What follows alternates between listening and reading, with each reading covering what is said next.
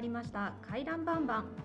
今日のパーソナリティはのりことゆりこでお届けします。えー、先日の放送は母の日だったんですが来週第3日曜日18日は父の日になります。ゆりこさんはじめ皆さん父の日の思い出何かありますか？何にもない。何にもない。寂しい でもちょっと思い出したのは、はい。やっぱり義理の父にえ結婚した頃にやっぱりちょっと何回か送ったかな。あー。ないうのを何を送ったか覚えてます？お酒とか。ああそっかそっかそっか。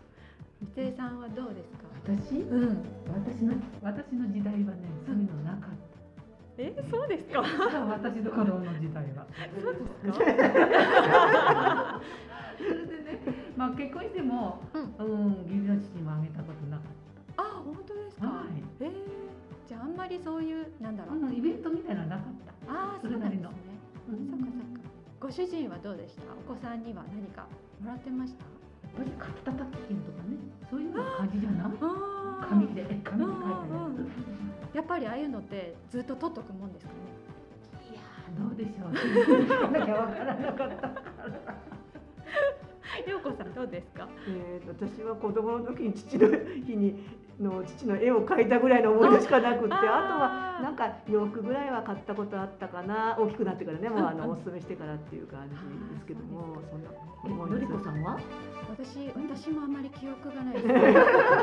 母の日はすごく気合を入れるんだけど、うん父には申し訳ないんですけど父の日はすぐ忘れちゃうそうですよね。申し訳なかったと。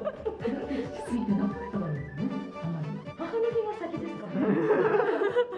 そう皆さんねあの父の日ちゃんとねやってあげてくださいね、はい。お願いします、はい、この回覧バンバンでは皆様に役立つ情報をお届けしていきたいと思っております、えー取材依頼感想など送っていただきありがとうございます、えーご意見ご感想ご要望は公式ホームページ公式 SNS までぜひご連絡ください。ホームページや各 SNS は FM 仏校で検索ください。Twitter、Instagram、Facebook ではそれぞれ最新情報を発信しております。すべてホームページから飛べるようにもなっております。各媒体ぜひチェックをお願いいたします。では本日も回覧バンバンスタートです。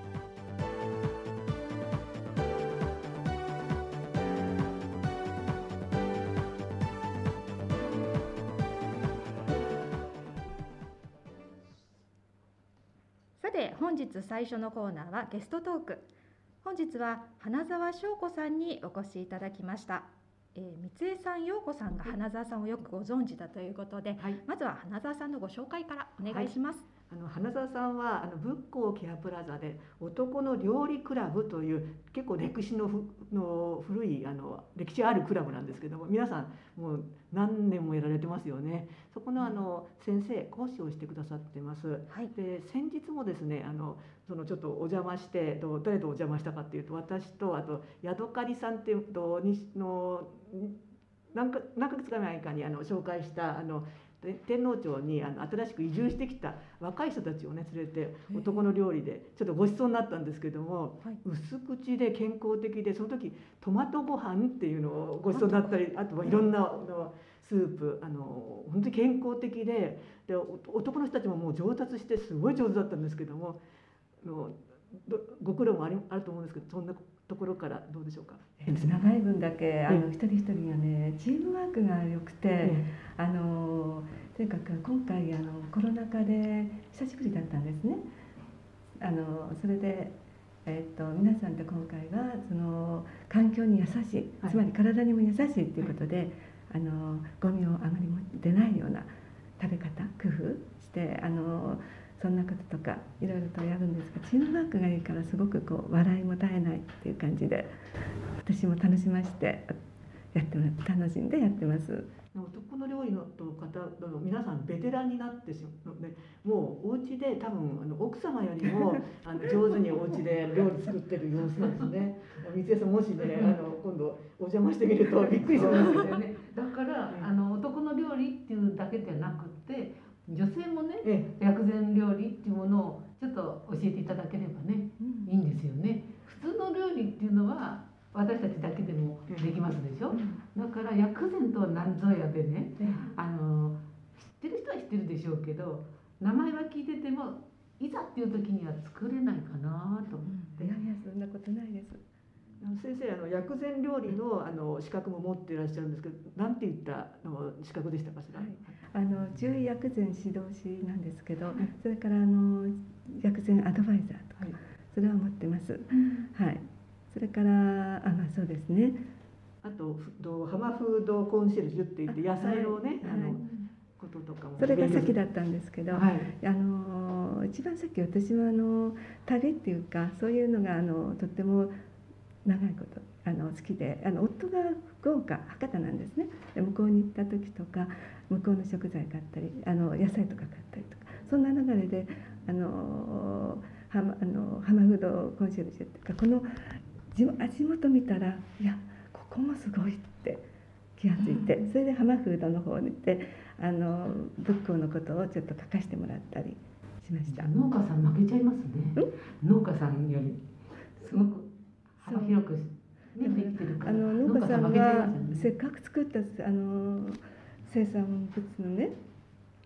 私たちは口に入れるまでそれまでがね野菜に対して命をいただくという大場かもしれないけどね。それを私たちはあの家庭の主婦の方たちも担ってるからやっぱりそれってすごくあの力になることだなと。家族の健康をねあの気をつけながらやってることだから。そこにお父さんたち男の薬膳とやって奥さんの少しこう気休めも兼ねて、はい、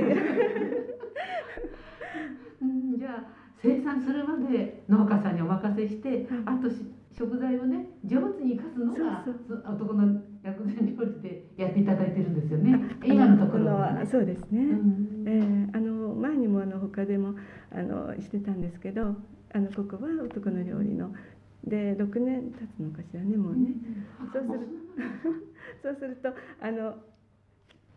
年もね重ねてくるのではい年も重ねてくるのでそうするとそのあの体に合った食べるもののあのことを伝えます。で薬膳っていうのはそこだと思うんです。あの薬膳に活かせる。特にあのなんていうのかしらこうごちそうだとかそういうものではなくて自分の体に合ったものそれから季節に合ったもの。それをあの合わせてあの食材の効能っていうのがあるんですね。どの食材もあります。あの5つの性とあの5つの味っていうのがあるんですけど必ずあるんですね。あの体を温めたり冷やしたり。ね、その間に平成っていうのはあの全然こうどちらでもないですよっていうこと。ね、であの両あの冷やさないけど少し冷えるかなって良性とかね涼しいって書いてあとあの暖かくなるものあと熱性だとかありますけど5つがあります。であと味もそうなんです。あのゴミって言ってあの辛みだとか、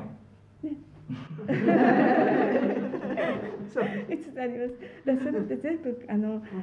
どういうふうに食べ組み合わせてでその方の体質とかもあるでしょ。でそういうのもあの考えて難しくはないんです。あの昔から伝わってることだから何にもあそうなのかって分かることだと思うんですけど。はいあの中あテレビで見てるとねとっても難しく考えちゃうんですよねだからうん実際にね伺って教えていただいたらいいかななんて思ってますよね。そうですね。えー本当にあのテレビテごめんなさいテレビとかとかそういうことじゃないんですけどあの一般的な感じででも自分には本当にどれが合うのかっていうねうん。そういうことだと思うんです。だから自分をケアするっていう意味であのそういうゴミだとか個性だとか分かって今自分は体質っていうのはどんどんこう変わります変化してますからどれが合うのかなどれを取り入れようかなっていう感じでスーパーに行ったら買い物かもにあ今日はじゃあこういうふうにしようかなでも夫はちょっとストレス抱えてるからちょっとあのストレスのためのね楽になるようなあのことの選ぼうかなっていうスーパーのカゴに入れてお帰りになってそこで料理する。それとか楽しみとしてね。ですよね。うん。だから作ってるくれれば。からというと簡単に済ませようっていう感じで、ね、自分なりのしか作ってないじゃないですか。だからそれは偏っちゃいますものね。そうなんですね。本当に。だかから偏らないようにあのバランスよくっていうとそれはもう一般的な言い方かもしれないんですけどあの体に整う体を整わせる、体に優しくこう食べた感じ味もね。だからさっきあの男性がもう6年経って6年年代も経ちましたよね。そうすると前の時と今の時とやっぱりシニアの方たちっていうのは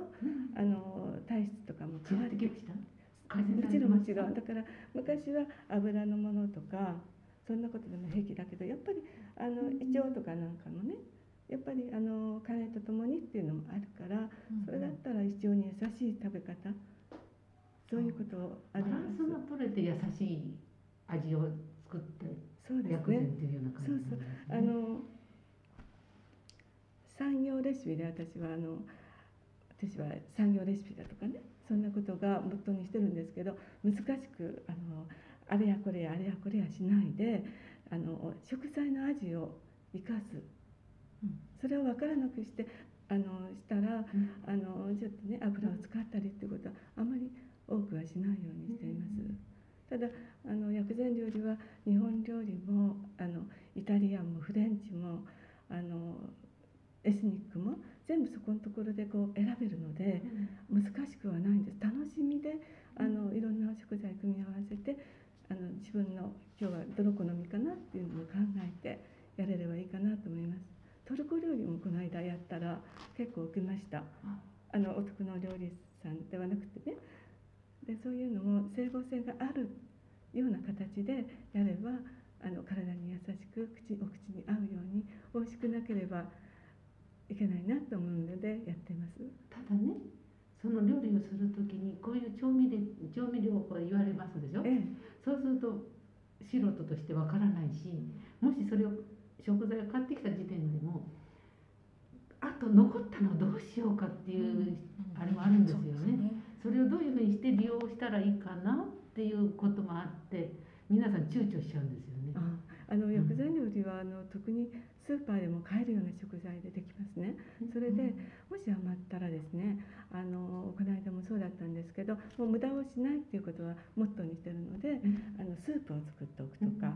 あと和え物にするだとかそういう形でねやれば、ん。あの食材は無駄にならずにそれから残さずにあのゴミも出さずにっていう感じでね、できると思います。そうするとそれを生かして明日の朝のあのスープにしようかなとかそれはもう皆さんお手の物だと思うので、難しく考えるっていうのをまずどこかこうちょっと避けてあの普通の自分の体質とかそれからあの効能とかあの分かれば大丈夫かと思います。だから男の料理だけではなくて、主婦にも向けたはい。薬膳料理の教室も開いてほしいなですね。あの昨日あの花澤さんとたまたま仏光の農家さんをねあの2軒ばかりあの行ったんですけどもあの野菜でも薬膳料理のできるわけですよねきっとね。そうです。でこの梅雨に今6月なんですけども、はい梅雨にあたってこんなのおすすめよなんて薬膳料理あったら教えてもらいたいんですけども、ねはい、えっとあの今あのあい質がこう湿いでしょ。そうすると人間もあのやっぱり体の中に質を読んでしまうんです。はい。水分が。だからむくみだとか、うん。それからどうしてもあの水分ってこう下に降りるでしょ。そうするとあのどうしてもこう足がだるくなっちゃうとか、そういうのもあと関節痛だとか、はい。そういうのも今のなんか症状多い方がね。はい。いますよね。であのこう発散させる。はい感じの食材として、はい。生姜だとかで、生姜ね。あの生姜ご飯なんか今新生姜が今あ新生姜。旬はいあ出てますね。はい。新生姜で生姜ご飯を作って、ええ。鶏ガラスープ入れて、はい。そうするとそのものだとか、はい。あとトウモロコシのスープ、そこにねスペアリブを入れたりとかしてね。はい。スペアリブ。うん、よくあの中国ではね、あのスペアリブよく使いますね。スープに。スープに。えただ油出ますから油をちょっと取って、ーはいはいはい。それでやってあとトウモロコシトウモロコシっていうのは今度その体の中の余計な水分を出してくれる、えー。そうそうそうそうでその質を取るっていう食材ちょっと申し上げますね、はい。あのスイカタとか冬瓜あウリ類です。ーはい。それからハトムギ、うん、トウモロコシ小豆緑豆とかさやえんどそら豆。そういう豆類なんかいいですねあと海産物も海苔とか昆布とか、はい。ね、そういうのもいいと思います。それからあと香りでねあの消化を助けてあげる。どうしてもあのこの私たちの消化するこの火っていうんですけどえそれはどうしてもあの水分を嫌うんですえね。えでどうしてもその熱いだから水分取る悪循環でそうすると胃腸がこう疲れやすくなってくる、でそういう時にはあの消化を助けるその香りのするもので助けてあげて、えしそとかチンチンピっていうのはあのみかんの皮に干したり、夏冬にいいですねみかんの皮干したり、それからパセリとかセロリだとか香りのあるものであのこうなんていうのかあのたなんていうの？食べやすくしてあげる。薬味ですね。薬味なんかだから日本の伝統ですけど、ええ。これなんかもねちょっといいですそれから体温めて汗を出してあげる。発散させてあげる。ネギとか生姜とか。そういうのもいいしあとあの気を高めるために気っていうのはエネルギー、はい。山芋とか豚肉。はい。ナツメととか。そういうナツメはちょっと手に入りにくいかもしれませんけど。そういうのもいいと思います。今日はね先生がねあの作ってきてくださったものがあってこれが終わったらみんな食べられるという楽しみもあるんですけどももうすごい今今から待ち遠しいです。あのラッキーですね本当。また来てほしいゲストですね。であの夏のしごめんなさいいいですか、はい夏の食材これからねあの気をつけなきゃいけない、まあ、梅雨の時期これから今度だんだん暑くなって夏の時期なります夏の時期ってもう夏とだから今あの異常気象でジェットコースターのようにあの気温の変化とかいろいろあるでしょ？だから今梅雨なんですけど真夏と同じような感じの日もあるしだから今こう区切りをつける24節気だとこう区切りがつけるんですけど夏のねあの対応も考えられて食材なんかも。だから今並んでる食材なんかは本当にあのトウモロコシとかにご苦りとかもねあのいいと思いますし体の中の熱を取ってあげるあのセロリだとかあの苦りそれからレタスとかこれって普通手に入りますよね、それからあと体の中にあの液を今度作ってあげる。出すばっかりじゃなくてやっぱり取らなきゃいけない、あの下水道と上水道と同じことなんですけどその時にはトマトとかきゅうりだとか、はい。豆腐、はい。メロン今ちょうどちょうど出てますね。それからあとそういう時ってあと夏ってどうしてもあの心臓がバクバクと熱くってしますよね。そうすると安心作用っていうかか気持ちを安定させる安心作用っていうのがあるんですけどあのやっぱり小麦だとかあのナツメだとかそんなのもあります。でらっきょう大根とかこう気を巡らせる食べるもの。今ちょうどつけたらいいと思いますね。グリーンピースとかジャスミン茶とか。そういうあの気を流してくれる気が滞っちゃうとうん。イライラしたり、そうすると頭痛とかに入っていってしまいます。で病余計な病気を作っちゃう。その前にやっぱり未病戦法であの未病のようにしてあげるっていうことが大事かなと思います大変勉強になりましたね今回ねね。できるかな？私も。山本さんだったらできる絶対でき私る。はちょっと大大雑把なので、いや要するに今取れてる野菜食べればいいのかなそうですよね。旬のね。旬旬のものをね、うんそのだから近所で、あの九州とかじゃなくて、はいはいはい。結局自分の住んでる近所にある取れてる野菜を食べると、ええなんか大丈夫そうなのかなってそうですね。思ったりとかして、は特に大丈夫そうですね。料理の仕方よ。料理の仕方、ね、そうですよね。料理のあの味をなんか素材の味を生かすってあじゃあトウモロコシ茹でるだけでいいのかなとか。う時間。時間のない時にはもう電子レンジでもトウモロコシできちゃうしもう今時短っていうのは若い人たちね大流行りでやってますしねそういうのもあの自分たちがあの生きてきたこの年代の若い人たちもあの本当に頑張ってるしそういうのを認めてあの教えてもらうことも必要だし時短なんていうのも工夫しながら台所に立つことがあの億にならずにねやっていただきたいなと思います。僕にはならないんだ。にはならない奥 になります。花澤さん今日はありがとうございましたありがとうございました。続いては取れたて情報便のコーナーです。まずはこの時期の仏光といえばホタル。ですね。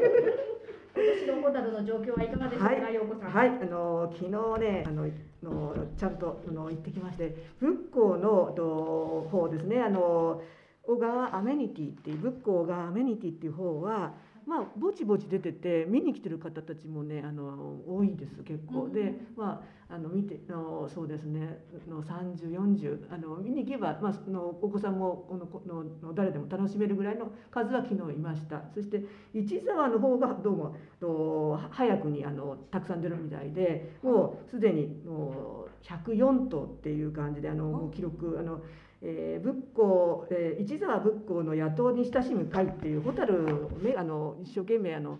増やしてくださってる会の方たちが、あの頭数をね数えてくれてるんですでそれがあの小川アメニティのところの掲示板にねあの掲げられてるんですね、今日6月7日はの調査数ですっていう感じでそれをちょっと見見たりなんかのして、あー今日出るかななんて思ってあの訪ねて皆さんきっと夜行ってるんだと思うんですけど今ぞろぞろとねうん。晴れ,、まあ、晴れてるっていうか雨が降ってなければあのおすすめなんですけども、うん。ただこれこればかりはじゃあ明日い今日いるのかって言われれば、もう相手は生き物なんでね、あのわからないっていうふうにしか答えられないんですけども、そんな今状況です。うん。はい。ああとはい。野菜情報も、はい、野菜情報もあの 続けてあの昨日やはりあの、えーもうそろそろトウモロコシ出てるかなと思って見に行ったところ昨日からゴールドラッシュがあの山本農園さんで出ております。で食べてみたんですけど美味しいです本当に。でちょっとやっぱりあの雨が多かったんで、あのちょっと倒れたりなんかもしたんですけども、でもま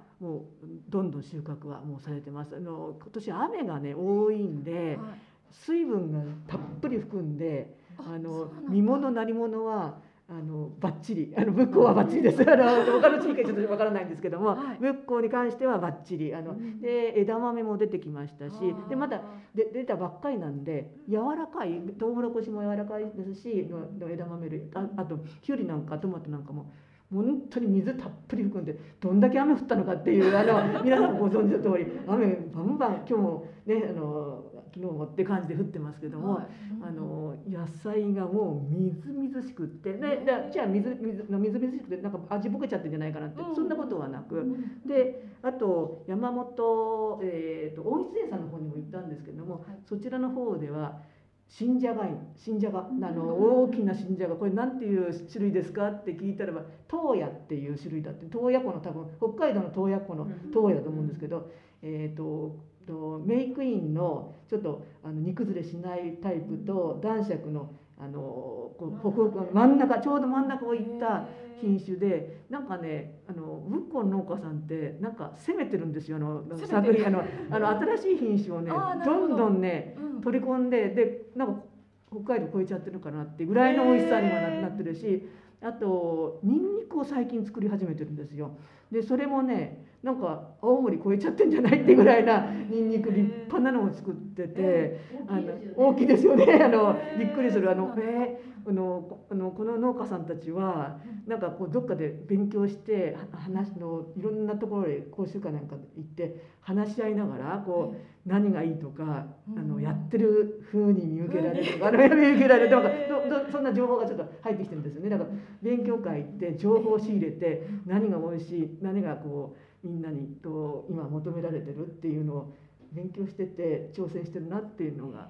感じられましたね。花澤さんも昨日一緒に行ったんですけどもどうでした？やっぱりあのトマトがねあのトマト美味しい絶品美味しいです。あのキュウリは私ね、えっと買ってあのキュウリのキュウちゃんはい。早速作りました。評判良かったですよ。美味しそう。でおすすめなのはだんだんもうあの巷にもあの野菜どんどん豊富に出てきましたんで仏光も一緒に下がっていくんですよやっぱりどんどん取れてる取れてるんですねトマトなんかもだからちょっとと一山いくらでちょっとねあの売れた売れたあのトマトが安く売られてるんでちょっと覗いてみてはいかがでしょうか。はい。でスーパーより安い。安いですねよはい安いですか？はいへでは続いてはケアプラザからのお知らせです遠藤さんお願いします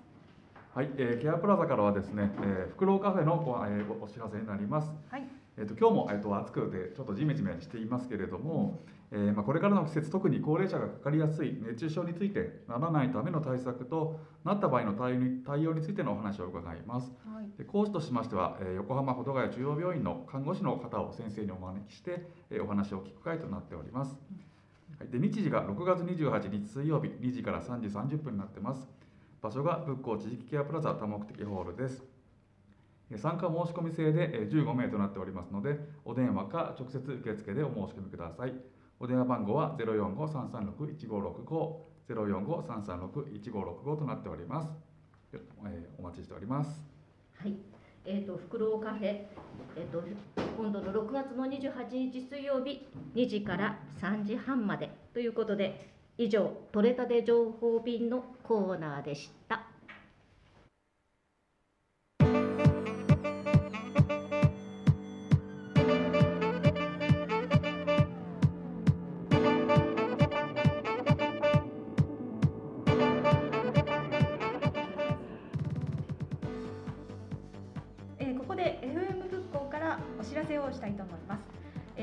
と FM 復興が石川県のコミュニティ FM FM 河北にお邪魔することになりました、え番組はラジオフレッシャーズ。放送日は8月31日木曜日20時夜8時です、えそこで石川県のリスナーにテレビでは紹介されない横浜保土ヶ谷仏光の魅力を伝えたいと思っております。ぜひここ紹介してとかこれが美味しいこれが面白い保土ヶ谷仏光の歴史を語りたいなど耳寄り情報ありましたら FM 仏光のホームページのコンタクトページに送ってください皆様からの情報をお待ちしております。さて今日も回覧バンバン最後まで無事に行くことができました。ありがとうございます。どうでした？今日の放送。いやもう本当に花澤さんの美味しいお話。美味しいお話。最高です。え？どうでしたか？三井さん。私昔の味付けしか私分かんなかったから本当に新鮮でそうですこれ健康になりそう。もっと長生きできるかうな、んもっともっと長生きし してください。はいありがとうございます。よこさんいかがでした？はい、あの今花田さんが手を挙げてるんで花田さんからなんか一言どうぞ。ああのこうやって美味しい美味しくそれから自分のためにケアをしてあげるっていうとあの自信もついてあの青春を長持ちしてほしいと男の料理の方たちにもねあのそういう思いでお伝えしてるんですけどあのそれから家庭の中に家庭のキッチンの中に薬箱がありますよっていうことをねちょっとそれもお伝えしたいなと思っています。はい、そういう表現の仕方もあるのね。素敵な表現です今ね。日はありがとうございました。今日はありがとうございました本日の放送内容や次回の放送内容は随時更新していきますのでそちらもチェックをお願いいたします。ホームページや各 SNS は FM 仏光で検索ください。Twitter、Instagram、Facebook ではそれぞれ最新情報を発信しております。本日紹介させていただきましたイベント情報につきましてもホームページや SNS でご案内させていただきます。次回の放送は7月9日日曜日ですそれでは皆さんさようならさようなら。